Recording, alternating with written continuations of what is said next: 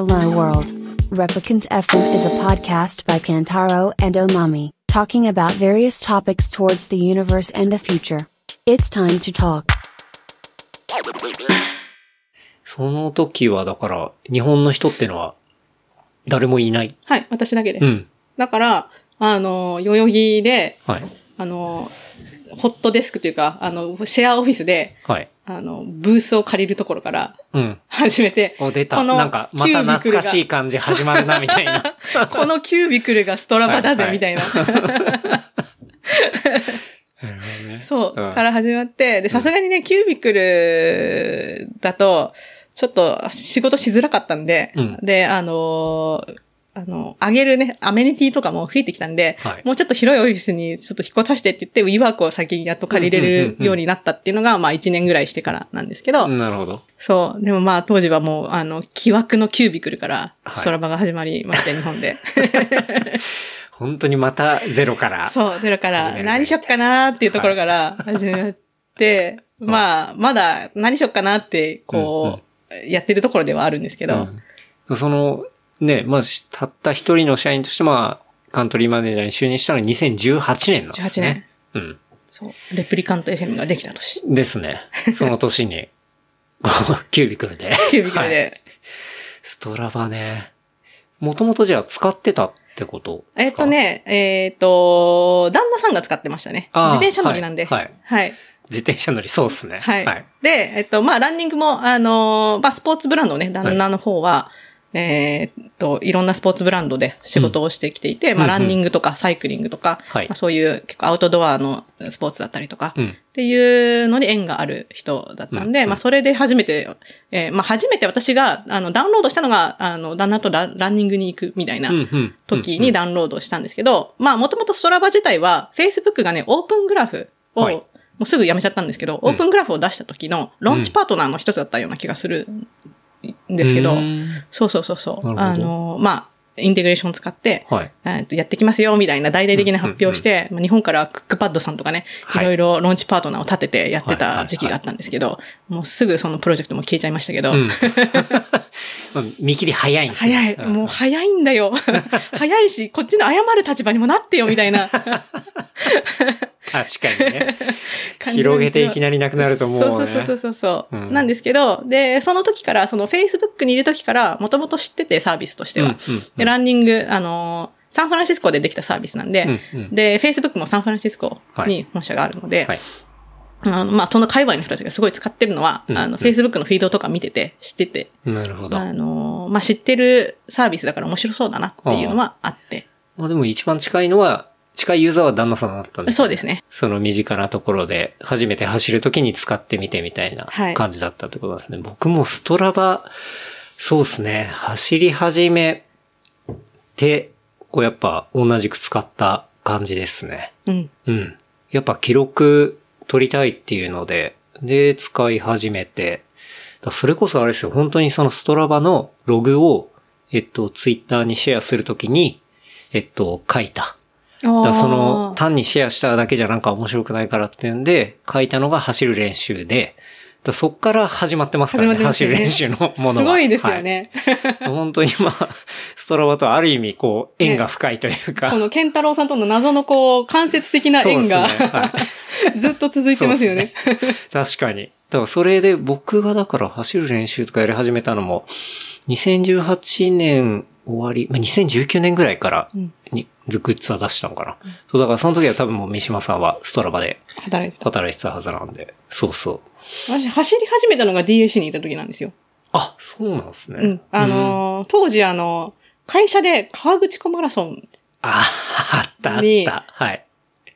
なんうんか会社で枠もらってたじゃないですか。ありましたね。で割とあの、あのーね、新しめな人たちは、あの、割と、まあ、強制的にじゃないけど、あの、できるだけ参加するようにみたいな、お達しだったじゃないですか。うん出た出た。あの、電通が富士山登るみたいなノリで。そうそうそうそうそうこ川口湖マラソン、川口湖マラソンだみたいな。僕も走った気がするな。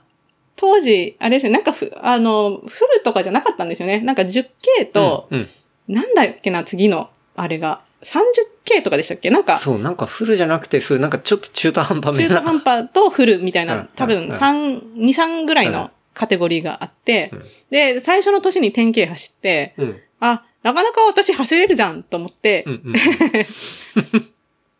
そう。で、えっ、と、で、その翌年にもう一個、あの、上の長い、い 30K だったのかな、あれ。ちょっとあんま覚えてないけど、うん。走って、えっ、と、で、そっからずっと走ってて、うんうんで、その後、もう、ど独学でずっと走ってたんで、はい足痛めちゃって、ああ。うん。そうそう、半月板を、おあ、結構、そう、やばいやつ。やばいやつうんうんあのー損傷みたいな感じで、医者には言われて、うんうん。で、あんま走んないでくださいっていう。当時のなんか多分ね、もうすごいおじいちゃんのやぶ医者だったんで、なんか的確なそのスポーツ、もうちょっとスポーツドクターみたいなね、こう、専門の方に見てもらえばよかったと思うんですけど、そこで、あの、ストラバに帰ってくるまで、うんあ、ストラバに入るまで、うんランニングはもうやめちゃって、で、ストラバに入って初めてランニングに帰ってきたっていうああ、感じ。もう一回再開したそうみたいな。そうそうそうそう。んだから結構ね、ブランクがあるんですよ。はあはあ走ること自体は。なるほど。そじゃあでも、ね、やっぱストロバ入ったから、やるぞっつって。やるぞって言ってうんまあ初めて。はい怪我は大丈夫だったんですか？う。なんか走れたから、うんやっぱあれやぶ医者だったのかな、みたいな。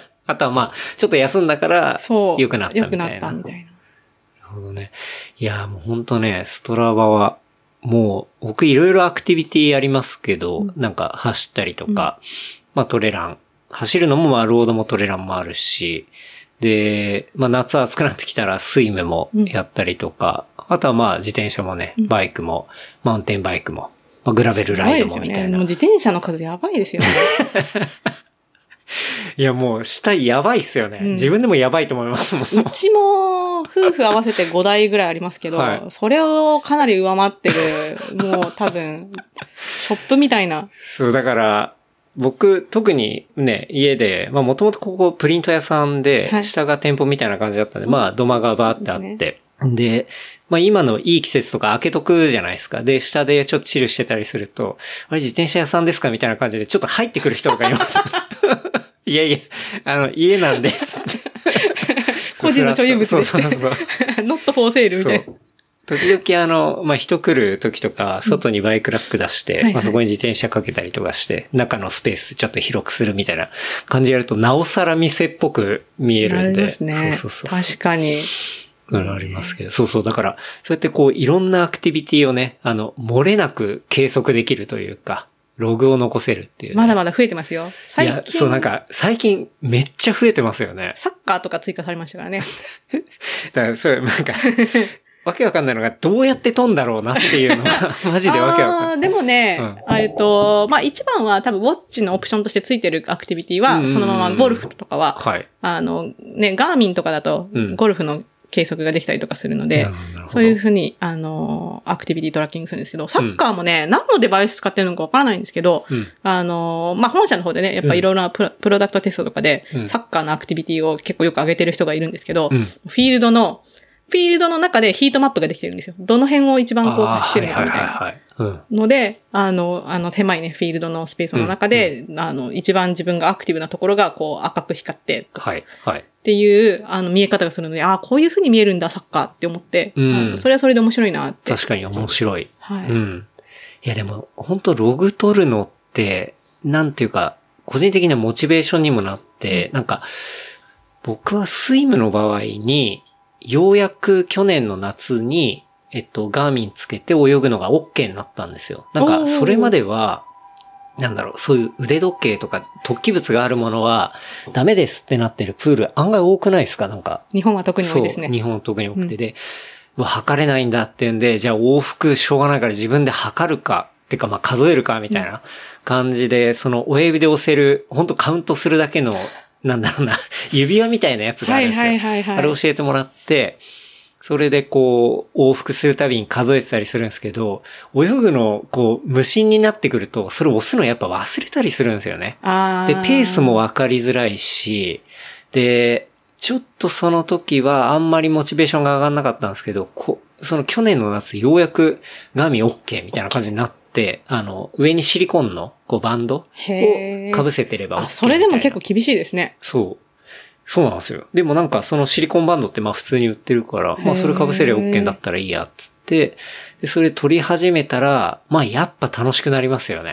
あの、ちゃんと、こう、じゃあ、ね、1000メーター泳ぐとか、ってなってくると、だんだん自分のこう、シーズン入ってきて、あ、なんかこなれてきたなとか見れるんで、なんかやっぱね、その記録を取れるっていうのは非常に大事だなと思ってで、1年前の記録とかランニングだったら、あ同じルートだけど、あ、ちょっと成長してんだなとか、なんか今日調子悪いなとか、うんっていうのがまあ見れたりするんで、まあ僕にとっては結構もう欠かせないものになってますけど。嬉しいです。本当に。うん。だってもう、自転車の人とかもよく言うじゃないですか。もうなんかね、基本もうログ取れないんだったらもう、はあの、乗る意味がねえみたいなさ、とか。そうそうもうなんか主、主従が逆転してるみたいな。英語でも結構、海外でもね、ねはいあの、ストラバに載ってなかったら、それは起きてないことと一緒だ、みたいな、そうそうそうそうあの、フレーズがあるんですけど、はい。あうんの、スローガンが、うんうんなんかもう本当にそういうふうに、こう、みんなやっぱり記録することを大事に思って、ねスポーツされてるんだなっていうのはうん改めて感じますね。そうっすよね。うん。本当に。おまみなんかもかなり、こう、ログ上げて、しかもね、投稿でいろいろ画像入れられたりとか、まあコメントとかも入るんで、かなりマミの方は工夫してあげていたりとか、はい。っていうのもあるし、だからもう、僕も使って、かなり年月が経つような感じのサービスで、もう生活の中の一部みたいな感じですけど、かつ、ちゃんと有料会員ですしね。ありがとうございます。大変ありがとうございます。あれ、有料会員っていつぐらいからでしたっけ？えっとね、す結構最初から、私がもう全然入社する前からサブスクリプションしてやってて、うんあの、まあ、一定の機能以上は、はいあの、以上の機能はサブスクリプションしてくださいって。うんうんうんで、そう。で、ずっとその携帯は変えてなくて、うんうん。あの、実はずっとあって、うんあの、最近ね、その、一時期だけ、私が入社して、一時期だけ、そのパック販売みたいな、あの、はい小畜売みたいな、あのこ、この機能を使うんだったら、はいはい、はい。あの、一あの、番ネットフリックス下のオプランのバリエーションみたいな感じ。はい。っていうのをやってたんですけど、うん。あの、まあ、いろいろ、あの、ビジネス的な判断もあって、やっぱり、あの、一発、い一つのパッケージしか売らないっていう、うんうんほ方向に今は、あの、シフトしていて、あの、うんそれがもうずっと 2, 年2年ぐらいかな。あの、はいはいずっとそれで続けています。うんうん。はい。どんぐらいの比率なんですか？有料の使ってんのと。ああれ、あれ無料でも使えるんですね？無料でも使えます。そうですよね。あの、むしろまあ無料で使ってる人の方が大半ですが、でもだいぶ機能が限られますもんね。そうですね。やっぱりその、まあ、自分の、あの、どれだけ真剣にこう、アクティビティを、あの、のデータが欲しい、まあ、まあ、見ているか、みたいな。はい。どれだけ細かく自分のアクティビティを管理して、うん。あの、まあ、そ、人のモチベーションって、あの、ストラバで結構よく、モチベーションっていう言葉を、はいうんあの、すごくよく考えるうんんですけど、やっぱり、ストラバがサービスとして成り立つには、人が動かないと、うん。あの、そもそもの、あの、みんなね、だだからインスタとかだと、はい。さっきコンテンツを作る生みの苦しさって話をしましたけど、はい。あの、ストラバは、えーその、う、コンテンツを生み出すためには、うんあの、ワンアクションしないといけないわけで、確かに確かに。コンテンツを生み出すさらなるハードルがうん。あるそうですよね。サービスはい。特性上ね走っ。てもらったり、いろいろしてもらわないといけない。してもらわないと、あの、ワンツーアクションでね、ウォッチをつないでとか、はいなんかいろいろな、あのー結構、インベストメントを、うん、うん。投資をして、はい。やっと成り立つサービス確かに。なんですね。確かに。で、そうなった時に、やっぱ運動って、あの、まあもちろん趣味でやってて、もうそれがもうね、息を吸うみたいに走るみたいな人たちもうん。いれば、うんただ多分せ全世界的な人口を考えた時に、うんあの、運動することって、あの、すごく大変なことうん、うん。だと思うんですね。うんある程度こう、自分を奮い立たせてくれる何かがないと、うん。あの、自発的に運動をしない人っていうのが、うんおそらく多いんじゃないかなっていう。確かに。この番組やってたり、いろんな周りの友達と話してると、そこら辺の感覚がだいぶ麻痺してきますけど。そう。だからその、あの、レストオブザポピュレーションのことを考えて、サービスを作らないといけないっていうところもあって、うんうんやっぱそのモチベーションって大事だよねっていう話はよくするんですけど、で、人のモチベーションって、まあ運動するときにうん。限って言うと、あの、もう本当にいろんな形があって、まあ人それぞれなんですよね。その、だから、ケンタロウさんみたいに、あの、データを見て、うん。あの、自分でこう、成長をあの、感、実感したりうん、可視化したりすることに喜びを感じて、うん。もっとやろうっていうふうに、その泳ぎ続けようっていう、うんうんうんうん。あの楽しもうっていう、あの、ふうに変換される人もいれば、うん。あの、なんかこう、新しい道、うん。ルートをちょっと試しに行きたいから、み知らない道を走りたいから、うん。あの、それがモチベーションっうん。うん。ていう人もいれば、うん。えっ、と、しランニングして人と繋がりたいから、うんうん。あの、まあ、人と繋がることでさらに走りたいっていう気持ちになるっていう、そのコミュニティの部分ですかね。うん。あの、人に後押ししてもらって、応援してもらって、モチベーションを得るとかっていう、うんうん。いろんな形のモチベーションを、い、あの、いかにこうサービスの中で表現するかっていうのはすごうん。くストラバの中ではよく考えていることうん。で、それが、どういうふうに形になっていくかで、サービスがこう、サブ、サブスクリプションのところも、人のそのニーズによって、こう、ここまでは結構割と高度な人たちが求めるものだろうからとか、はい。はい。はい。あの、ここまで来ると割とこう、ちゃんとアクティビティを、あの、それこそ、その、アクティビティをするのがすごい大変って思ってる人たちが、どんどんこう、あの、アクティビティが日常化になっていく。で、そうするとこういうデータが欲しくなるよねとか、こういう機能も欲しくなるよねっていうので、だんだんこうサブスクリプションという、その、もうちょっとこう、上位の、こう、ステータスというか、あのーまあ、あのやっぱり裾野は広くね、うん。あの、フリーで使ってもらって、はい。で運動が自分に合ってると感じたら、うんあの、ストラバにもっと、あのー投資していただくっていうはい形のスタンスを取っているので、あの、だからこそ、まあ、一部機能が、うんあの、サブスクリプションだったりとかっていうのなるほどはあります。なるほど、なるほど。うんこうモチベーションね、確かに人によって様々っすもんね。そううん。様々だし、僕もなんか、そのやるアクティビティによってモチベーション結構いろいろ違うかもしれないっすね。ですよね。うんうん多分、そうだ。水泳はなんかそういう、なんて言うんだろうな。ちょっと上手くなりたいっていうか、なんかそういうのが、今はそういうフェーズになったりしてますけど、まあランニングとはもう単純にこう気持ちよく走りたいなとか、そう。まあそういうこともあるし、まあそういうライドもそうかもな。うん。楽しく気持ちよくみたいなところが結構そう。メインに立ってたりとかまあ、ある競技だとうん、ちょっともうちょっとこうね、競技志向になってうんうんうん。とか、そうですもうね。別のスポーツだと、うんもう完全にエンジョイ系でいいや、うんうんうんうんみたいなのも多分ねそう、ですね。あの、自分の中でいくつもこう、モチベーションのパターンがあるはず。うん。だから、あの、その動くためのモチベーションが詰まったサービスにしたいねっていうのがストラバです。なるほど、なるほど。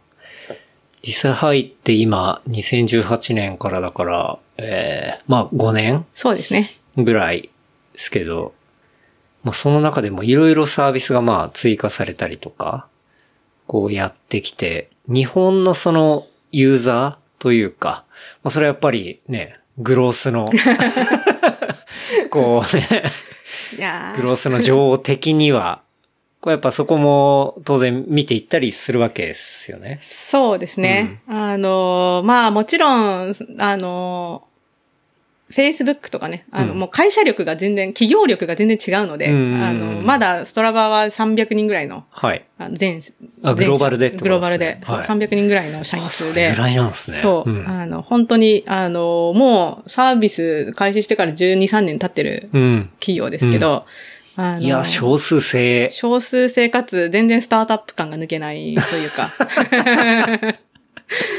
まあ、あの、まあ、ある意味、こう、そうですね。まあ、そういうエネルギーはあるし、まあ、そういう未熟さもあるし、みたいな、うんうんそういう会社うん。なんで、あの、もう Facebook みたいな、その B ボールドな決断が、うんうんなかなかね、あの、企業の力として、うん。あの、なんていうか、形に、あの、するにはなかなか時間がかかるサービスうん。うん。だと思ってるので、うんうんえっ、と、まあ、インスタとかフェイスブックとかで経験したような、うんうん。もうなんか急にね、ドカドーンみたいな。みたいな、華々しい花火みたいな、うんうんうん。そういう感覚はもちろんなくって、うんうん。あの、でただそれがすごく、あの、まあ、新たな意味でいい挑戦になってるというか、うんうんこの、結構苦しい、苦しいというか、なんでしょうね、あの、じりじりと、伸びていく。割と地道っていうことですよね。そうですね。んその、うん。大爆発っていうよりかは、もうちゃんと大切に。育てストラバが大爆発ってあんま意味わかんないでそう、すもね。もうんみんな、アクティブな人がそこら中にいるってことになっちゃう。と 思うの 確かに。で、。そうそうそうそう。だから、いかにこう、じりじりと、うん。あの、価値のあるサービスうんうん。を、うん。あの、まあの、コミュニティのことを大事にしながら、コミュニティにこびすぎないサービスっていうのを、うん。うんうんあの、真の意味でみんなにこうアクティブになってもらえるサービスっていうのを、あの、作っていけるかっていうのは、まあ、会社としてもそうだし、ジャパンとしても、あの、一応大事にはうんうんして、あの、まあ、グロースには取り組んでいる最中です。なるほど、なるほど。はい。結構その、ちょっと読んだのが、日本から発信でマップに、こう、駅が出るとか。あ、そうそうそうそそうう。なんか、ちゃんとそういう結構地道なこととかも、地味ですよ。しっかりやりながら。でも、そういうのめちゃめちゃ大事じゃないですか。めちゃめちゃ大事で、うん。でしかもこのね、私が入社した時から、はい。あの、マップに駅と、できれば路線と、今だね、路線までは反映できてないんですけど、うんうんうんうん駅とコンビニは絶対だからあ、っていう。確かにコンビニ重要っすね。そう。うん。って言って、あの、もう2018年から言って、やっと、去年、一昨年ぐらいに、やっと実装されたんですけど、うんその理由が、あの、マップチームの、あの、結構、あの、いろいろ、あの、リードで開発してる子が、うん。あの、イギリスにたまたま長期で、あの、はいはいちょっと、あ、まあ、遊び半分仕事半分で、まあ、イギリスで仕事をしてたうん。期間があって、その子が、あの、確かに、イギリス、ロンドンも、うん。あの、駅というか、は電車を使わないと、メトロ、はい。メトロとか、そのバスとかうん、使わないと、あの、まあ、アクティビティの拠点うん。として、あの、それが活用されてるっていううんうんうん実体験があって、お前の言ってることがやっと分かったよ、みたいな感じの、信じろや、つって、最初から。そう。だから、Facebook の場合とかは、うん結構ね、そういうプロダクト作ってる人たちが結構、あの、まあね、そういう、あの、企業力があったんで、はい。結構いろんな国に派遣して、とあか、あの、出張に出してとか、そういうその実体験として、自分で、あの、感じ取ってこいっていう、あの、まあ、あの、カルチャーがあったんで、はいあれなんですけど、はいストラバみたいなちっちゃな会社だとなかなかそういうのもね、うん。あの、そっかそっか。うん、頻繁にはできないですし、っていうのもあって、もう、とにかく私の言うことは信じてくれないと、みたいな、あの、いかにこう、本社を説得するかみたいなところも、あの、意外とこう、カントリーマネージャーの仕事の一つ。まあ、そう、だからね、日本で流行らせてるから、会社に日本を理解してもらうっていうところの方が大事。かな、とは思います。それ、そうっすね。なんか、確かにその人が経験すりゃ早いんだけどなって話を、うんまあね、この島国から声を上げてで、理解してもらう、想像してもらうみたいなところって、まあ、しもう信じてもらうしかないですけどね。そうそうそうそうあとはまあ言い続けるとか。そう。うん。でも多分、結構骨の折れるっていうか。そう。で、そのあの、マップチームの人も、うん多分、イギリスで、そのね、1ヶ月だか2ヶ月だか、滞在した期間で、まあ、駅の重要さは分かったけど、多分私が言ってなかったら、うん多分マップには反映されてない。ぐらい、なんかこう、こう、スルーできちゃう情報でもあ,、うんうんあるわけですよ。うん。うん確かに。そうう。んで、あの、まあ、自分でた実感して、周りからも聞いてるから、うんこれ実装しようみたいな感じに持っていけるっていうところもあって、うんなかなかこう、そうですね。あの、で、おそらく、あの、日本はこういう事情があって、うんえー、ドイツではこういう事情があって、ブラジルではこういう事情があってみたいな、うん多分いろいろ、あの、国によって全然事情は違うと思うので、うん。まあ、それをなるべくこう、うん。あの、ヘッドクォーターというか HQ に、はい。あの、フィードバックをしながら、ものを作っていかないと、うん真にグローバルなサービスはできないっていう確かに確かに。ですね。うん。うん。なるほどね。うん。まあ今、その橋渡しをしつつ、日本のユーザーに対しても面白さというか、まあそういうものも伝えつつみたいな伝えつ、つっていうう。ん、ことですよね。はい。で、まあその年末のイベントの時にも、こうちょっと話ありましたけど、言ったらね、その世界で1億人以上のアスリートがはい。使ってるとはい。いうことなので、まあ当然いろんなね、データが溜まりまくっていて、うんで、そっから、まあ言ったらスポーツのトレンドとかも分析できたりみたいな。そうですね。うん。ことがあるって話で、ひょっとしたら今地球上で一番スポーツのトレンドを知ってるのはストラバなんじゃないかみたいなね、ことをあの話聞いてて結構思いましたけどね。そうですね。意外とこう、部分的にはうん、そうなんじゃないかと思う部分もやっぱ1億人のアクティビティがね、うん。反映されてるサービスなんで、うん。あのーなんていうか、人々の活動パターンっていうのは、うんね、ビッグデータとして、個々人はもちろん違いますけど、うん。あの、ビッグデータとして見たときに、こういうものが浮か浮かび上がってくるっていう、まあ、インサイトはすごく面白くて、うん。あの、そう、それがストラバの、まあ、あの、財産の一つだったりもうん。します。そうですよね。うん本当に。だから、その年末の時に言ってたのが、えっと、海外渡航がパンデミック前の、うんまあ、水準に戻ってるよとか、だから言ったら、ね、パンデミック前で海外でアクティビティしてた、うんあの水準に、もうすでに去年のはい年末のタイミングぐらいではもう戻ってきてるよみたいなはい。話があったりだとか、あとはイベントの再開に伴うマラソンの復活みたいな。はい。みんなマラソン走ってるぜみたいな。マラソン走ってる。とか。あと面白かったのが、日本の男性ランナーはグループよりもソロの方が頑張るみたいな。これはもう完全に日本の日本のこう特性として出てるみたいな話っすよね。毎年ランニングは何かしらの、うんあの、日本だけ、うんあの、アノマリーっていうか、なんていうか、ちょっと異常。異常値が出るんですね。そうだ、この時言った、その日本の男性ラ、特に男性ランナーですね。グループよりもソロの方が頑張るっていうのは、グローバルデータでは、グループで活動することで移動距離とか活動時間が、グローバルデータでは増えるうん。傾向にあると。だから日本以外のところでは、みんなで活動すると、その、活動が活発になるというか、距離増えたりするみたいな、まあそういう話があるんだが、日本では、その、ランニングに関してはこの傾向が当てはまらず、18歳から29歳の、えー若年層及び、えー49歳以下の男性っていうのは、グループで走ることでむしろ距離とか、そういう活動時間が短くなる。っ短くなる。ていうのはまあ、要は一人の方が長く、こう、活動してるみたいな。っていうのが、こう、グローバルと違うところっていう。そううんなかなか、やっぱり、日本のランナーの皆さんはストイックな面があるのかな？あの、カルチャー的に。っていうのを、毎年何かしらこう、匂わせるデータが、出てくる出てくる。はい。私がね、確か、えっ、と、2018年か9年の時に、うん。えっ、と、50キロ以上のランニングが結構活発な伸びてる国みたいな、はい、はい、はい。が、日本がすごいボーンってダントツで、なるほど。そう、はいあの、伸びた国みたいに出てきたりとか、あとは日本のランナーは朝早くて夜遅い。時間帯にランニングするとか、うん他の国に比べて。はい。だから朝6時前、うんあ夜8時以降はいのランニングが他の国に比べて異常に多いとか。なんかそういうデータが毎年何かしら出てきて面白いんですよ。なるほどね。まあ、それは、労働時間が長い人が、そうそうそうそうそう。確かに、いろいろお国の事情が、こう、そこから透けて見えるみたいな。っていう意味でもやっぱりビッグデータって面白くて、大体みんな分かってるんだろうなっていうはい部分もあると思うんですけど、はいビッグデータなんではい。でもそれをやっぱりこう数字でとかデータでとかうん。っていうふうに見ると、あの、なんていうかか、まあ確証が持てるというか、うんうんあの、ちゃんとそうだなんだなっていうファクトに変わると思うので、うん。あのな、そういう意味では面白いなっていううん、うん、うん。ふうには思いますけどね。なるほどね。いやね、ソロで頑張るっていうね、もう、侍の国ならではの。ならではの なんか。ならではの。感じが出てたりっていうのは、はい。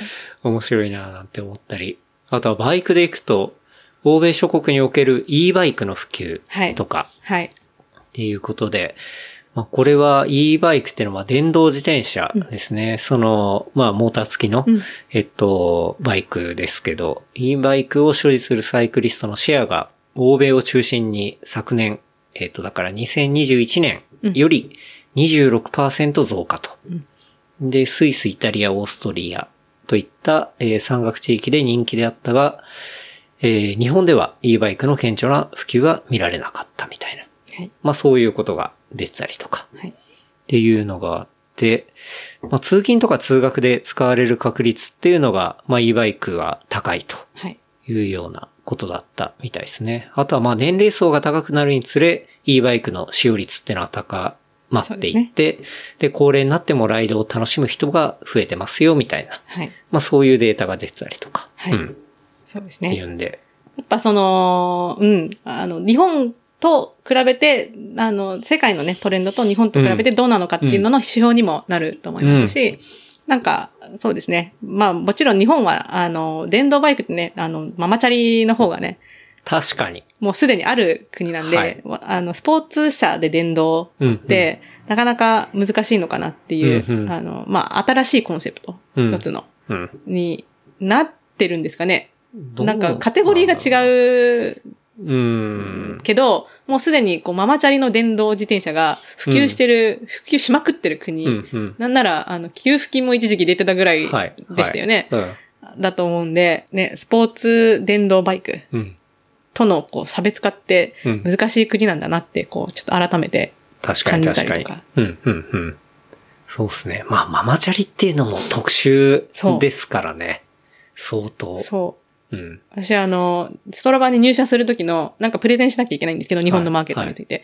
ママチャリが何であるかっていうのを プレゼンしましたから。いやー、それ、本当わかるな。なんか、前の会社で、えっと、オランダ人がいたんですけど、ママーズバイクっつって、これ、最高だな、つって。みんなね、感動するんですよ。めっちゃ感動してた。ロックついててそ、リフレクターついてはいて、。カゴあってキャリアあって、で、安い。安いそう。かつ電動となったら、そう、電動。もう、まあ、電動はまあもうちょいしますけど。そう、んもうなんかエンドゲームみたいな感じ。そうそう。ママズバイクはやべえみたいな話をなんか、そう、すごい喜んでしてましたね。そう。うん。なんで、やっぱその、つなんでしょう、なんでしょうね。あの、ママチャリのライドって、まあ、ほぼ記録しなくても 確かに。てか、記録 するママはなかなかいないですよね。ママチしャ、リ乗ってる人で。うん。うん。なんか相当こうね、あの、体調管理に気を使ってる方ならはい。し、しうん。してる人もいるのかもしれないけど、かなり少数だと思うので、いや、でも、あれですよ。案外そこをちょっと記録して、なんだろうな、そういう日常で乗ってる人をモチベートする何かが、ストラバで、まあ、ジャパンから上げて、はい。行ったらそのアクティビティの一個に、ママズバイクみたいな。ママチャリって。そうそう、ママチャリっていうのが、できたりしたら、もう一気にまた、ね、ね。それをなんか受け入れる人が増えたら、ね、広がるかもしれないですよね。うん。かなり、あの、運動のカテゴリー的ですけどね。運動のカテゴリーでママチャリできたらやばいっすね。やばいです。うん。まあでもなんか、それでカロリー消費が見れたりとか、ね、なんか、あ、前より早く走れてますとか、うん。お迎えのところで、じゃあ、ちょっとあえてこのコースで行ってみようかなとか、なんかそういう人が増えたら、あ、なんか案外自転車面白い。なんかもうちょっとねこういうの乗りたいなとか、なんかいろいろ繋がっていく可能性は秘めてるかもしれないですね。なんかでもパワーとかも子供を乗せた状態と子供を下ろした状態みたいな。それやばいっすね。子供の体重と連動してみたいそうな。自分のパワーが、出力パワーを出すみたいな。確かに確かに。そうですね。だからあの電動の当然アシストもあるんですけど、こう自分でどれだけやるかっていうそのパワーメーターみたいな。面白いですよね。そこ、あれ、開発ねできたところはうんうん、すごい面白いと思うけど。確かに。例えばパナソニックのその電動ママチャリと、うんまあストローがちゃんとコネクトできて、て要は外部のガーミンだったりそういうものは必要なくて、はいちゃんとログが取れますみたいな。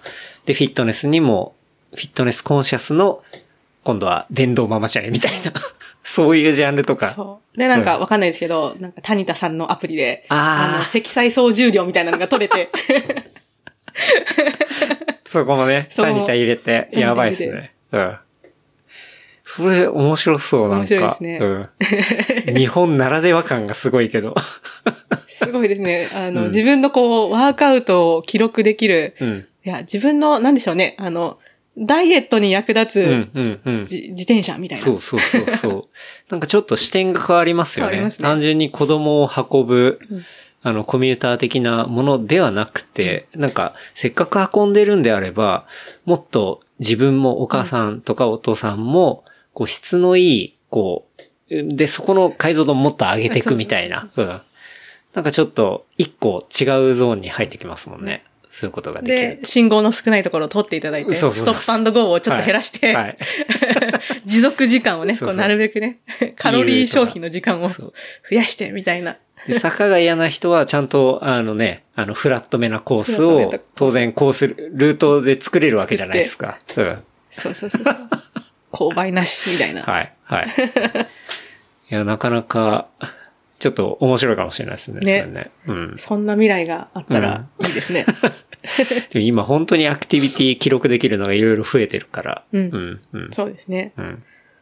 最近はラケットスポーツが4、5種類ぐらい見ました。追加しましたね。スカッシュとか入ってますよね。あと、なんか日本では全く聞いたことがないピッケルボールっていう、ピックルボール 聞いたことない。うん、私もね、初めて、どういうスポーツなんだろちょっと、私も、よくはわからないんですけう。ど、はい。まあそういうラケットスポそう、ーツが。ラケットスポーツ、ピックルボール。うんピ。ックルボールってなんだろう。なんだろう。なんか一回前調べたんですよね。なんだろうと思って。はあ、どっかの国で盛んにやられてるような？そう、アメリカとかなのかな、うーん。コートにおいて、プラスチック製で、はい。えー、あー、すごい、あの、なんていうんですか？あの、穴の開いたボールみたいな、こう、あの、中がスカスカの、はい。はい。あの、を木製の硬いパドルで打ち合う競技らしいです。なるほど。じゃあ、パデルとか、はいはいはいあっち系になるのかね。うん。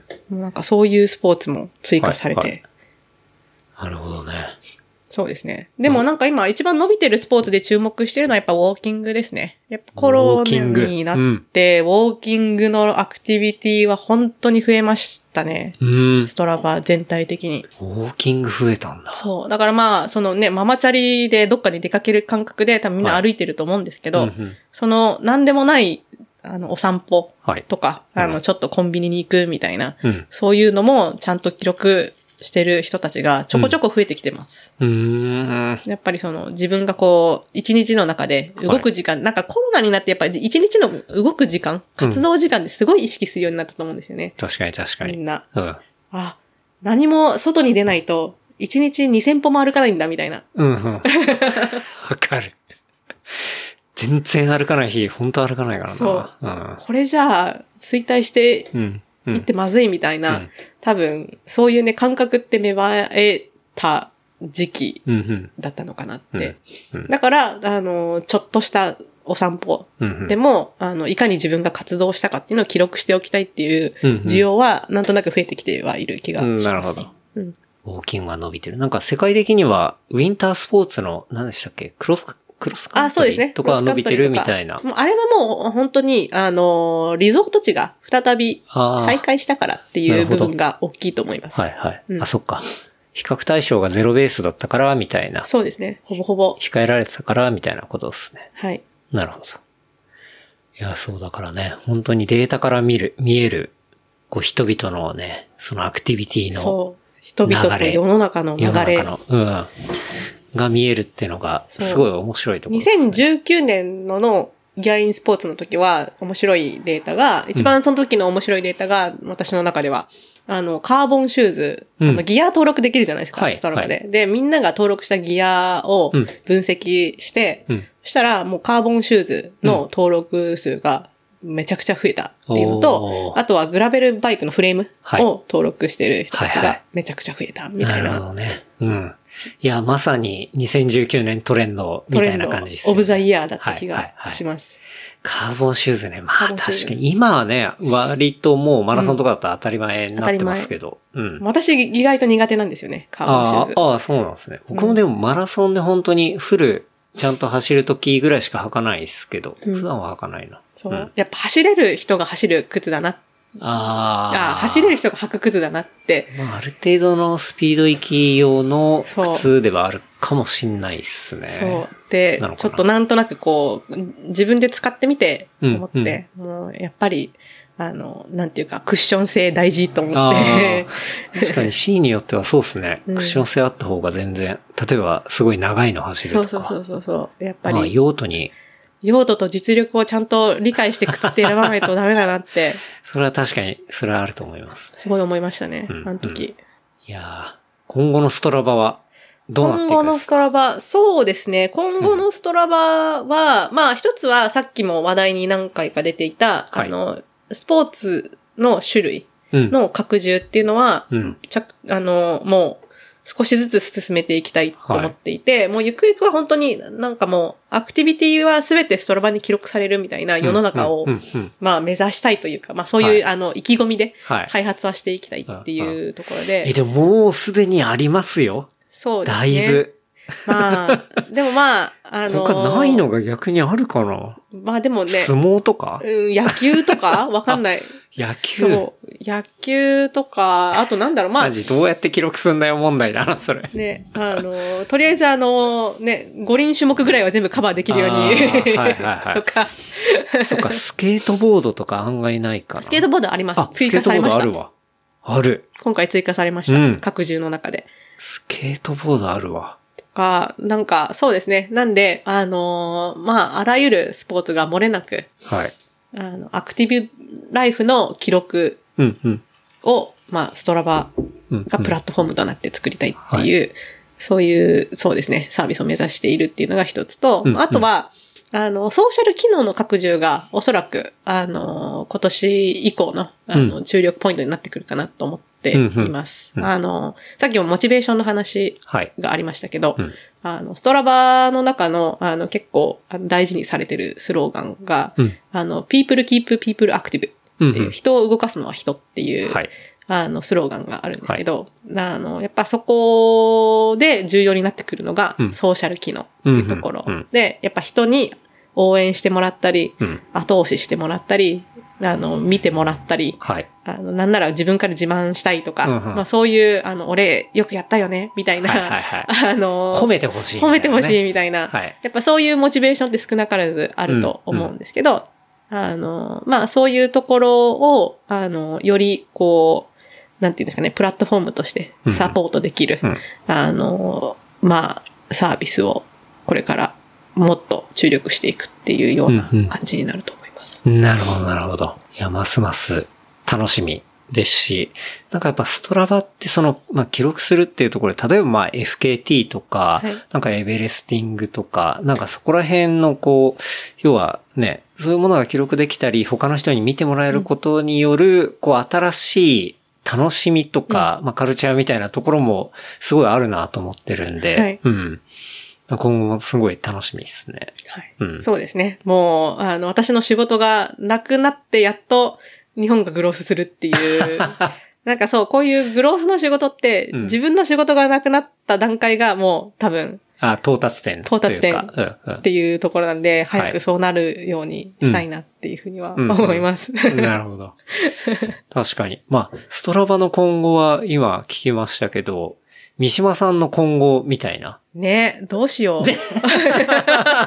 なんか、そう、あの、ね、グロースの仕事って、う仕事がなくなることが成功確かに。みたいなところがある。自分の仕事がなくなることが仕事みたいな。そううん。なんで、うんあの、まあ、仕事があるうちは、はい。ストラバ頑張ろうかなとは思ってますけど、なくなったらどうしましょうね。なんか、なんか注目してるサービスとかあるんですか？なんか、注目しているサービスね。ここら辺まあ、自分からの領域面白いな積極的に行くかどうかは別として、あのーまあ、あのーゲーミングのほうほうほう。世界って結構私好きで、はい。あの、今一番、え、e スポーツとかそっいや、ち系っ e てことですか？スポーツというかもうーゲーミング業界全体がう、ん。その、まあ、ゲームの開発自体もそうだとは思うんですけど、はい。やっぱりその、コンテンツクリエーションだったり、はあはあ。あの、なんていうんですかね、あの、カルチャーを生み出す力だったり、はあは一番最先端だなってちょっと思ってたりうんうん。うんうん。していて、うん。あの、かなりゲーミングのコンテンツをすごい最近摂取、へ摂取え。するんですけど、ゲーミングコンテンツ？え、それは実況とか、その実況とかはいはいはいはい。あの、うんうん海外も日本も、うんあの、ツイッチとか、はい。ストリーマーたちうん。だったり、まあそのストリーマーた、で、ストリーミングで有名になった人たちうんうん。が作り出すオリジナルコンテンツとか、はいプロダクトとか、サービスとか、なんか、あの、そういうカルチャーが、まあ、今一番こうホットなうんうん。場所、まあ、2年後どうなってるかとかっていうのはちょっと疑問ですけど、うんうん。今一番ホットなのはそこだなと思ってそこは結構見てたりします。そうなんすね。はい。ゲームの配信とか、僕よく見てたら、なんかフォートナイトがすごい流行った、バーンって来た時に、うわ、ストリーミング忍者とか超やべえとか、うんでも、YouTuber で言ったら古くから言ったら、何でしたっけ、あの、ピューディーパイとか、あそこら辺はゲーミングのそうですねね、人ですよね。はいうん。ですね。でも多分あそこら辺ってもうだいぶ古参なわけですよね。もっと新しい人が出てきて面白い感じになってるってことですね。そうですね。もう今は、だからストリーマーが、あのーまあ、じ、あの、e スポーツの、まあ、e スポーツ自体が今多分衰退しているところをうん、クリエイターたちが、うんあの、e スポーツの、まあ、チーム作ったりとかうんうん、会社運営したりとかしだしてるんですよ。うんうん。その、だから、なんて言うんでしょうね。世の中に逆行する感じで、クリエイターの力が、ワンと上がってて。ほうほうほうほう。なるほど。そう。で、とか、あの、自分のデスクトップのね、PC、うん。ゲーミング PC とかのブランド作って、はい。はい。物を実際作ったりとか、ああ、そういうことか。なるほど。ブランド作ったりとか、はい、はい。っ。ていう、こう、動きに乗り出していて、うん。もともとゲームして、それをストリームして、うん。面白いことをちょっと喋ってうんうん。た人たちが、うん。なんかそこまでこうあ、、もうハードウェアから何から、あの、サービスから作って、あの、一つの、のインダストリーを作り始めているっていうところが、あの、今一番それが活発に行われているのがゲーミングで、うん一番こう、みんなの時間を集めているのがうん、そこなんじゃないかなって思っていて。なんか、そこはすごく、あの、いろいろ参考にしてます。まあ、まあ、まあ、なんて言うんですよね。マーケティングじゃないですはい、けど、はい、はい。なんかそういうね、あの、これ、ここまでストラバを持っていくにはどうしたらいいんだろうみたいなことは、よく、あの、そういう別の、全く別の業態からうん。参考にしていて、うん今一番私が見てるのはゲームの業界です。へえ。それはまあ、メインは Twitch とかで、まあ、Twitch、YouTube とかはい。ですかね。はい。界隈チェックして。界隈でチェックして。それがストラバに置き換わるとしたら、要は、シンプルにこう活動してる人っていうのが、今度自発的に何何かものを作っていったりとか、うんなんかそういう流れねって。いうだことがから、置き換えられるんですかね。まあうん。でもやっぱり、あの、ゲームもそうだし、あの、インスタグラムとかで経験したみたいに、やっぱり物をつを生み出してる人たち、うんうんそのプラットフォーム上に、えっ、と、コンテンツを作って、生み出して作ってる人たちが成功しないと、プラットフォームって成功しないんですよ。で、その成功って、まあ、いろいろな意味があると思うんですけど、まあ、あのー一つの形がそこで食っていけるかどうかみたいなところも含めて成功だと思っていて。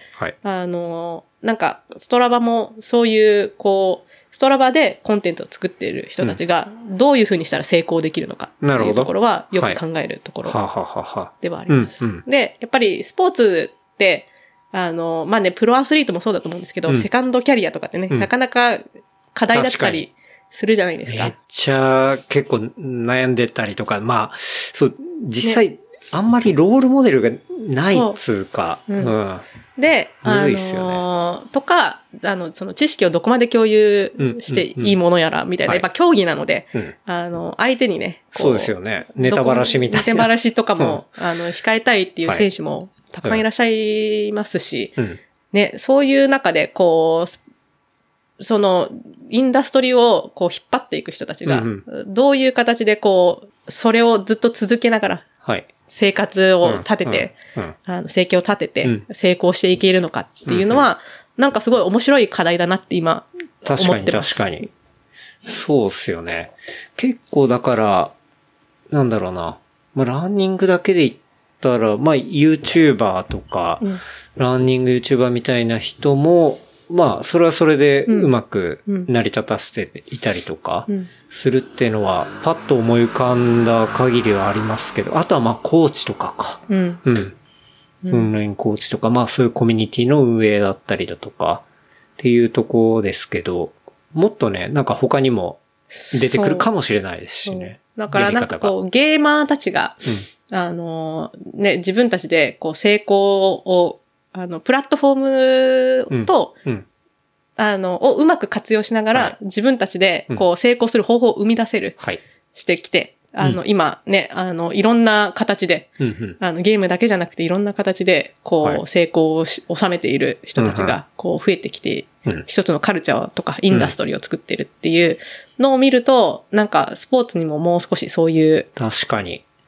そうですね、うんそこら辺の機能が、だ言ったら、あの、YouTube で言ったらススパチャだったりだとか、あそういうものがプラットフォームと一緒に、こう、うん持ちつ持たれつの関係で。共存するような。ちゃんと生態系が、こう、スポーツにも組まれると、まあ、もっと、そこでね、活躍する人が食えるし、でそれで人が集まるってなると、あの、ストラバ自体も、こう、潤うしみたいな。だし、スポーツとしても発展していくし。っていうことっすよね。はい。うんうんなので、まあ、総合的に考えたら、やっぱり、そこに一番投資している人たちが成功できないと、うんインダストリーって多分成功、成功しないと思うのでう、んうんうんうん。あの、まあ、大きくならないと思うので、うんうん。あの、まあ、それをいかにこう、あの、まあ、プラットフォームを作ってる私たちだけじゃなくて、あの、まあ、そこにコンテンツを載せていただいている、うんうんあの皆さんが、うんあの、そういう意味でも、うんあの、活用できるものを生み出していけるかっていうところは、かなり、こう。なるほど、なるほど。面白いなーって。うんうん。あ、そういう意味合いで、そのゲーム業界っていうのを見てる。ああ、なるほど。すごいよくわかりました。はいうんうんうん。そういうことっすね。そう。確かにそれはそうだもんな。結局そうっすよね。コンテンツ上げてる人がなんていうか、うん、まあ、平たく言うと勝てないというか、そう。その。生活していく上で、そう。なんか苦しくて、なんか、でもまあ上げてるみたいになっちゃう。それは良くない。ヘルシーじゃないですしねだからまだそのね、自分のその記録を管理して、うん。あの、新しい道を見つけてっていうふうにモチベーションを感じていただいてるうちはう、ん。すごくね、あの、ストラバにバリューを感じてもらえるとは思うんですけど、あの、そうじゃなくなった時に、うん。あの、ほその他どういう形で、うん。あの、皆さんにこう、ね、アクティブライフを、うん。うん。あの、ストラバでみんなと一緒にこう、アクティブライフを楽しんでいく、いけるかっていう環境を作っていく。うん。っていうことが、まあ私、プロダクトを作ってる側の人間ではないんですけど、ででもなんかこう、エコシステムとして妄想を考えるのは、妄想するのは楽しいなっていう。いやでもそこも視野に入れてる、うん、入れるべきですしね、うんきっと。うん。そうなっていくと面白いですね。まあツ、ツイッチとかめちゃくちゃ考えられてるからな。そううん、うん。で、やっぱりああいうツイッチとか、あの YouTube とか、うんそのコンテンツかを作ることを専門としているサービスうん。って、本当によく考えられていて、コンテンツを作るっていうか、コンテンツを作られる側というか。そう作られる側。そうそうそうそう。そんな感じですよね、イメージ的には。だからもう、あのね、その自分、自分が上げた動画のはい。コピーライトを自分が何パーセント持ってるのかみたいな。その動画の、一本の動画の中の、あの、例えばその結構海外とかではリアクション動画とかはい。めちゃくちゃ流行ってある。りますね。はい。で、そのコンテンツの中の何パーセントがうん。自分のコピーライトなのか、みたいな、もうアルゴリズムで全部計算してくれて、で、そのね、あの、まあ、いわゆるクリエイターたちを守る、あの、仕組みがあったりとか、ね、うんそういうお金をこう稼ぐ仕組みがあったりとか、なんかそういう、あのーいろんな工夫がうん。結構ね、細かく見ていくとなかなか侮れない確かに。機能が確かに。たくさんあって、うん。そうですよね。そういうものを自動的にやってくれると、要はクリエイター側の負担も下がるし、で、ちゃんと分配されたりみたいな。そうそうそうそうそう。なんかそういうね、うんなんか、あのーもうインフラですよね、あれこそ。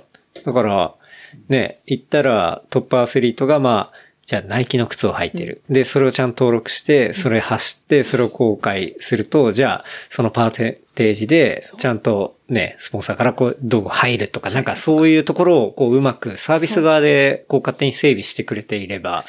まあ、メーカー側も選手側もこう、契約を結びやすいし、もうお互いこう、お金のことも分かりやすいしみたいな。そう。うん。なんか、そういうの妄想するのは楽しいなっうんて。確かに。楽しいですね。うんはいうん。でもそこが整備されてはいないってことですもんね、まだ。まだ、うんまあ、ではスポーツというカテゴリーにおいてうんは、なかなか難しい部分が、ね、あのまだ実現されてない部分がほとんどなんじゃないかなっていうふうに思っていて、もう、だからこそ、そのゲーミングの業界がものすごい先陣を切ってそういうね、確かに。カルチャーを作ってってるのはすごい興味深いなって思ってよく見てます。なるほど。いや、面白い。うんじゃあ今注目してる、こう、界隈というのは、まあそういうことがあっての、こう、ゲーム界隈みたいなこそとですね。う。うん。で、コミュニティのマネージの仕方もすごい面白くて、うんうん。ゲーム会社によって全然違うことは、はい。ところはあるんですけど、うん。もうコミュニティマネージャーがもう自ら、うん。あのね、あの、か会社の顔として YouTube に出てきて、いろいろこうロードマップを説明するみたいなはい。はい。会社もあれば、うんうん。なんかこう、ね、あのーなんていうのか、もうポケモン GO みたいなね、ナイアンティック社さんみたいに、あの、本当にもう、あの、リアルで、こう、集まるミートアップみたいなのをやって、コミュニティを大事に育ててる会社さんもいれば、なんか結構そういうコミュニティを育てるという部分でも、すごいゲーミング業界は参考になる部分が、かなり散らばってるような気がして、うん。何なんでしょうね、ゲームのあの、あの感じ。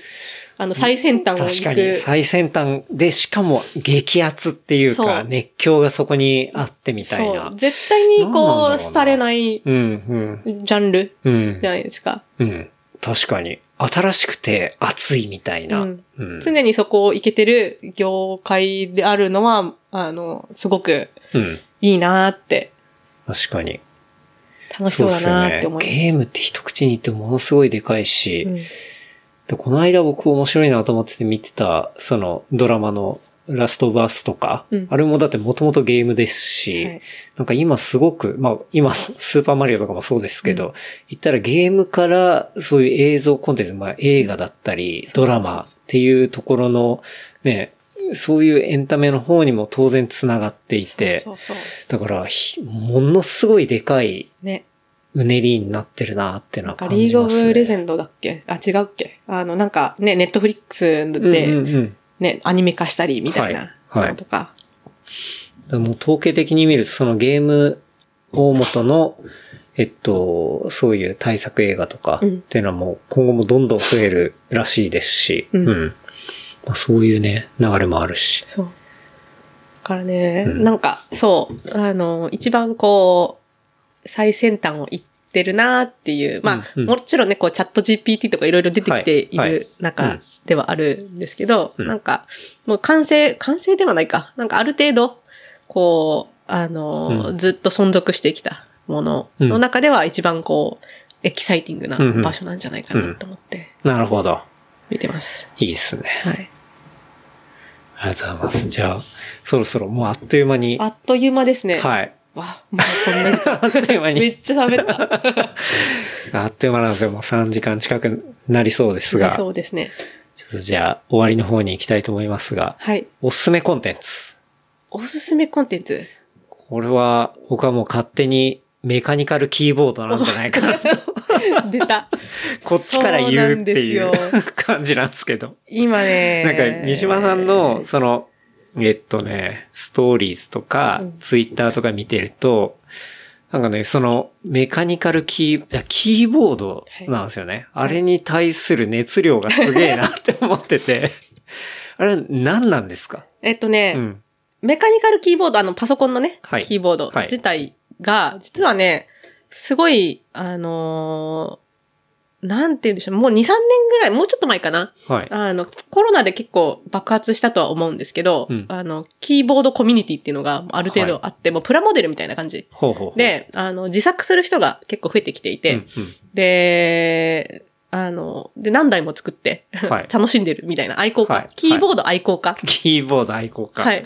じゃあもう、それ用途によって変えるみたいな感じではなくても、そのキーボードを自分でカスタムして作るのが、そう。もう一個のホビーになってるみたいな。そうです。で、今、最近もうすごいブティックブランドがいっぱい出てきてて、ブティックブランドが？はい。、で、パソコン、なんじゃない、キーボードの、うん。あの、まあ、本体はい。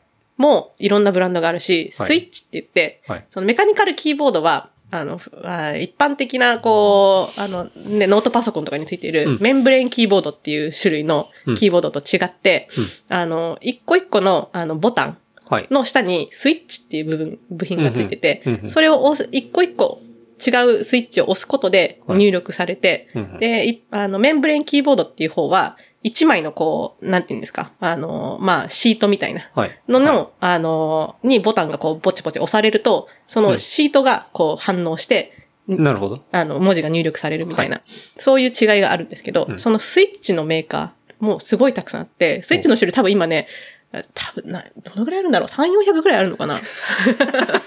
ありすぎ。そう、こんなちっちゃな。はい。で、音とか、あの、感触とか、ほうほ全然違うんですよ。う。なるほど。っていう、もう、こだわればこだわるほど、あ沼に入れる素敵なホビーで。指に触れる面のその、言ったらプラスチッはいクの部分と、はいその中の、中の部分と、その、えっと、ボタンの部分っていうのが違うってことだ。と、はいあとはその本体。うんうん。本体も、その、みんないろんな、あの、試行錯誤をして、はい。あの、いろんな modding をするんですよ。ほうほ あの、で、一番有名なのが tape mod って言って、う。はい。あの、紙テープ、あの、 painter's tape って言って、あの、うんペンキ作業をするときに、あの、貼るテープを、マスキングテープみたそいうなやつ。みたいなやつですはいはいね。あれを、あの、基板の後ろに貼っつけて、うん。あの、バーって貼って、はいで、それで音を良くするとか、ほう。あの、打鍵感って呼んでるんですけど、日本語で。打鍵感そう。そう、打鍵感を変えるとか、はそういう、あの、モッディングっていうかカスタマイズを、あの、みんな楽しんでるっていうような。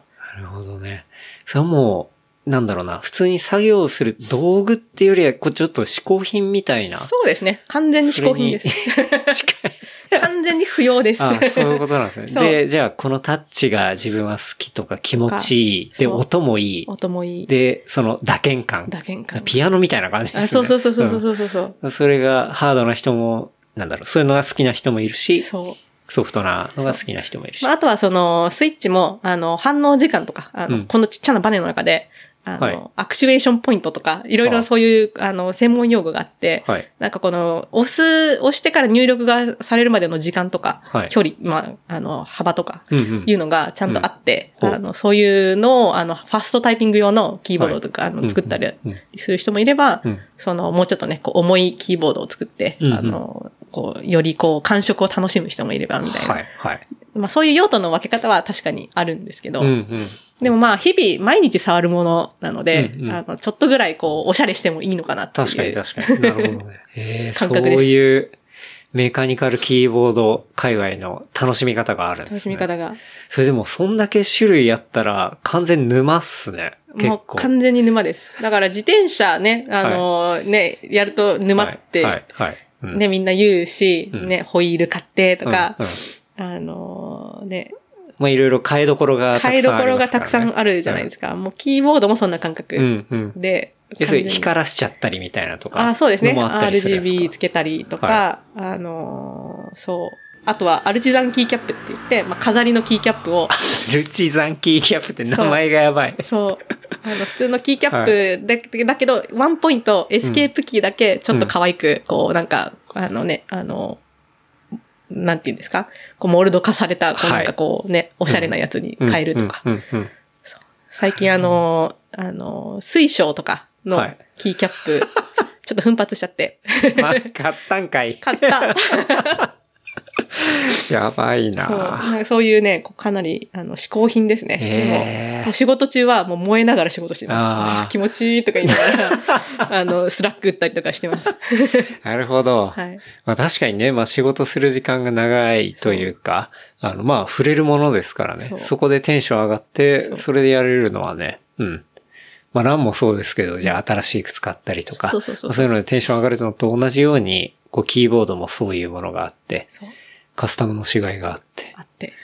そんなブランドいっぱいあるんですね。そう、もうブティックばっかりなんで、うん。あのー、結構ね、あの、まあ、言ってみればクラウドファンディングに近いグループバイっていうシステムなんですけど、はい。はい。その、まあ、受注生産みたいな感じで、うんうん。だから、あの、キーボード頼んでも、あの、届くまで、しかもほとんど中国とか、あの、はい海外で、あの、生産されてるんで、はい3ヶ月ぐらい待たないと、届かない、手元に届かない。なかなか 時間がかかるですね。そう、っていうものも多いので、もう本当その時にしか買えないんですよ。うん。うん、うん。っていうのも 結構スポーツに通じるものあると思うんですけど、自転車とか。え、じゃあ、それって、例えばですけど、あのタイミングでしか出なかった、こう、キーボードというか、まあ、そのパーツみたいなものが、その時買うより高騰してたりとかっていうのもあったりいやもうするんですか、高騰もな、あの、まあ、場合によってはあると思いますけど、もう、もう作られないってことがはあ、はあ、ほとんどです。はあ、もうこの時しか買えないっていう、そもそも作られないから、うんうんうん。っていうのが多くて、うん。あの、そう。で、あ、これ買っとこうって思うたびにうん、こう、どんどん増えていくみたいな人が多いです。それは、料金の幅ってど、どんな感じですか？えーっと費用のね、幅？えー、もう結構ピンキリではあって、エントリーだと多分100ドル以下ぐらいで買えるものもあれば、うんうんえーっと、まあ、ハイエンドになってくると、本当に10万ぐらいする。10うん。え、キーボード、こう、じゃあ、全部で組んだら10万ぐらいになるみたいな。そうですね。あの、で、なんかもう、なんかいろいろ入ってるんですよ。最近のキーボードって。はいメカニカルキーボード。だから、えっ、と、音を変えるためにうん、こう、ブラスのプレートとか。だから私のキーボードとか今2キロぐらいするんですよ。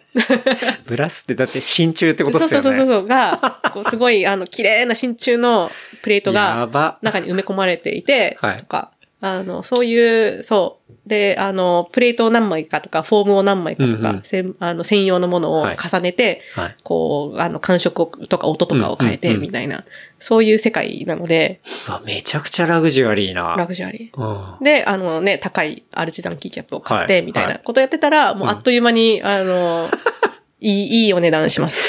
すっごいな。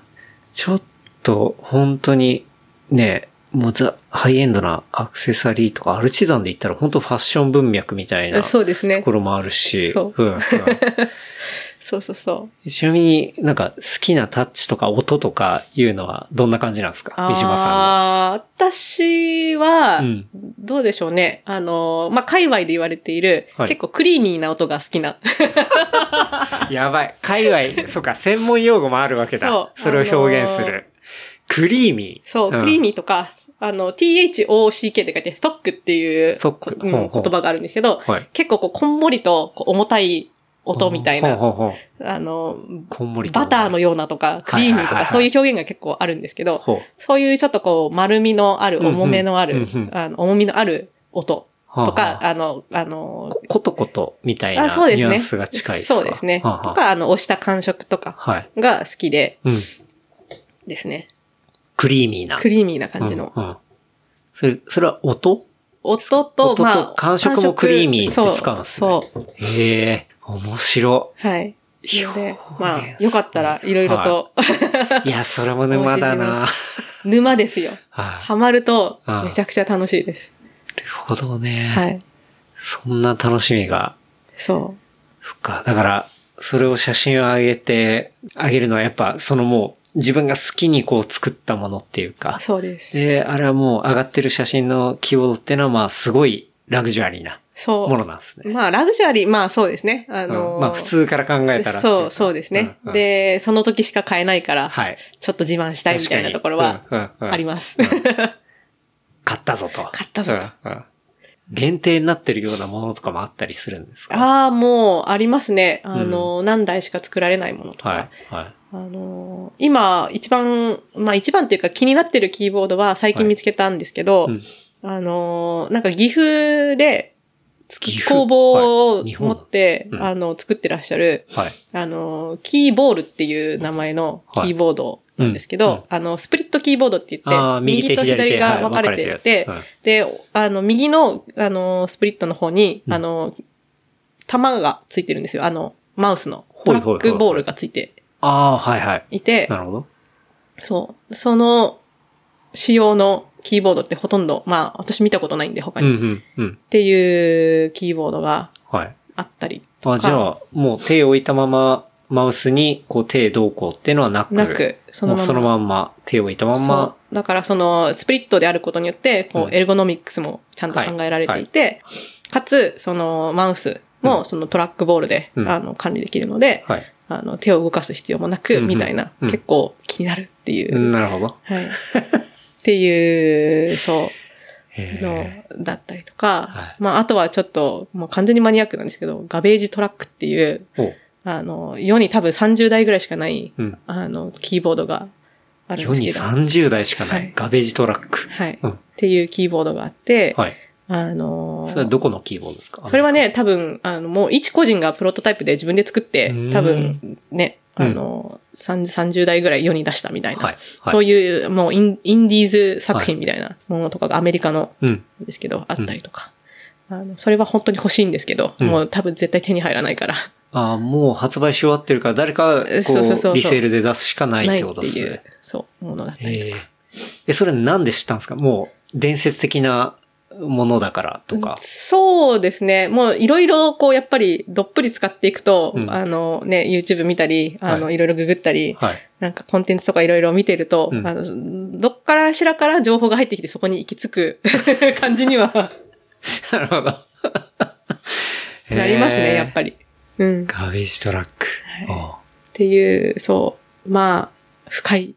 い意外と深い世界でした。そうですね。最初やった時はここまでどっぷり自分が使えると思ってなかったんうんうんうん。やり始めたきっかけって何かあるんですか？きっかけ自体、それこそゲーミングに返ってくるんですけど、あのーさ、あの、コロナの最中に、あのーまあ、ゲームを、まあ、もともとね、コンソールでいろいろやっててはいたんですけど、あの、スチームでゲームやりたいなとはい思って、はい。で、あのーようやっとゲーミング PC というか、もう、あの、仕事の PC とは別にしたかったんで、うんゲーミング PC 買おうって言って、で、仕事が Mac で、うん。えー、まあ、ゲーミングの方が、はい。あの、Windows なんで、はい。あの、まあ、ワイヤレスで、両方に、こう、切り替えられる、うん。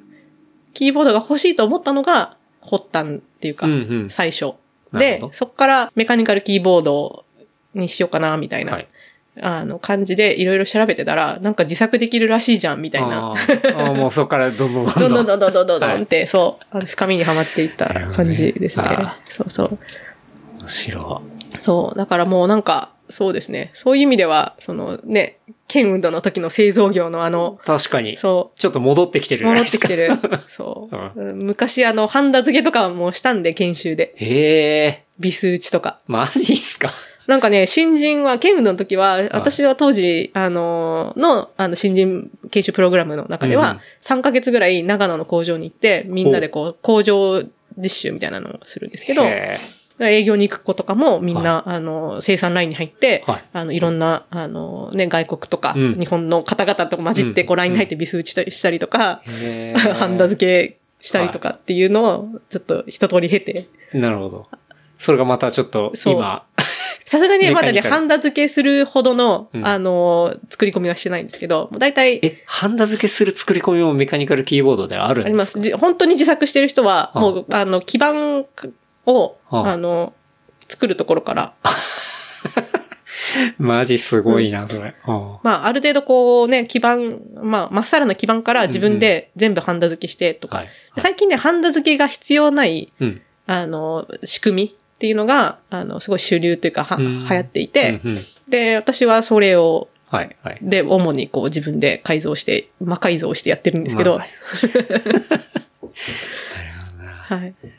面白そう。それじゃああれだ、YouTube で調べたりすると、こう、音を、こう、上げてるコンテンツとかじゃいっぱい出てくる感じですか？ちょっとした ASMR ですよ。ですよね。うんなんかそんな感じがすずっと聞いる。てられる。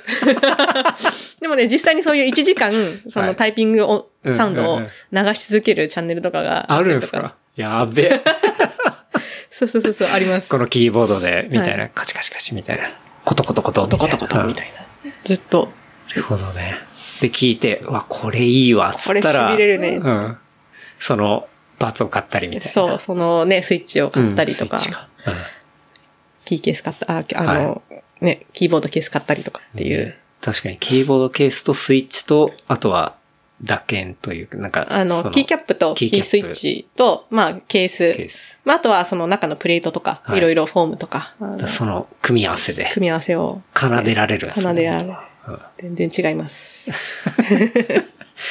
いや、今、めちゃくちゃハマってるんだろうなと思って、ちょっと。そう。結構、そうですね。あの、まだ3時間ぐらいは語れそうな 内容なんで、奥が深いっすね。奥が深いです。それだけ。はい。いやー、すごい。ちょっとでも、興味出てきましたね。はい。ぜひ。いや、そんなに価格のレンジもあって、はい奥も深いっていうのはなかなか、うん。もう、そうですね。スイッ昨日は、あの、スイッチを一個一個、だいたいき一つのキーボード、まあ私の今のキーボードな80個ぐらいスイッチがついてるんですけど、はい。で、それを一個一個分解して、うん。あの、フィルム貼って、うんあの、ルブして、あの、潤滑、はいはいはいあの、まあ、グリスみたいなの塗って、うんみたいな、あの、本当に、こう、内職みたいな作業をはいはいずっと夜やってました。ええやって。それで、やっぱり感触も変わるしとか。感触も音も。音も変わる。はい。安定感も変わるし。で、そのルブもまた専用のやつがあったりするんですか？やべえな、マジで。ルブもなんか3種類ぐらいあるんですよ。あの、あの、サラサラのやつと、こう。そう自転車と一緒だそうそうそうそう。はいなんで、もう完全にそういう世界です。うわーやばいわすごい世界、もうそう突っ込んでますね。突っ込んでしまいましたね。うんなんかゲ、そう、ゲーミングから始まって、はいまさか、キーボードで。キーボードの世界に足をどっぷりうん踏み込むとは思ってなかったんで。でもじゃあ家に何セットかある感じ。今ね、まだ私2台しかなくて、ただ、うんあの、来週多分、あの、お3ヶ月ぐらい前に頼んだのがあ、届く。届いて、うんで、7月にもう1台届く予定なんで、計4台ですね。いやー、暑いな。暑い。じゃあその日とか気分によって使い分けちゃったりなんかして。うん。そうですね。ああとはまあ、あの、まあ、ゲームするときはもうちょっとキーの軽い感じとか、うんなんかそういう感じで、用途でも変えながら。はい。うんっていう。いやー、案外これ聞いてる人でもいるかもしんないですね。はい余ってる人っていうのは。うん。いたらぜひコメントに。ですね。これ良かったっすよ、みたいな。このスイッチ、ちょっと使ってみてくださいとか。うん。僕こんなセットアップしてます、みたいなとか。まあ言っても私も多分何ヶ月ぐらいしかやってないんで、はい、はい。うん。おすすめがあればぜひ。はい。ですね。はい。いやス。トラバより熱く語っちゃった気がす 確かに。熱量が。る。うん。っていう感じでね。はい。おすすめことです。メカニカルキーボードっていうことで。ちょっと僕は本当に三島さんに聞いてみたかったんで。ありがとうございます。どんなものなんだろうな。振っていただけてありがとうございます。ただ無限に話せると思うんでね。はいはい。ちょっとまた別の機会にっていう感じですが。ちょっとでも興味出てきましたね。はい。ちょっと後で YouTube でいろいろ音を聞いてみたいですね。ああ、確かにね。クリーミーなクリーミーな音がね。うんクリーミー以外もああるんですか？えっ、と、クラッキーっていう音がありますねクラッ。キー。よりカチカチ言うとか。はい。クラッキー。はい。うん。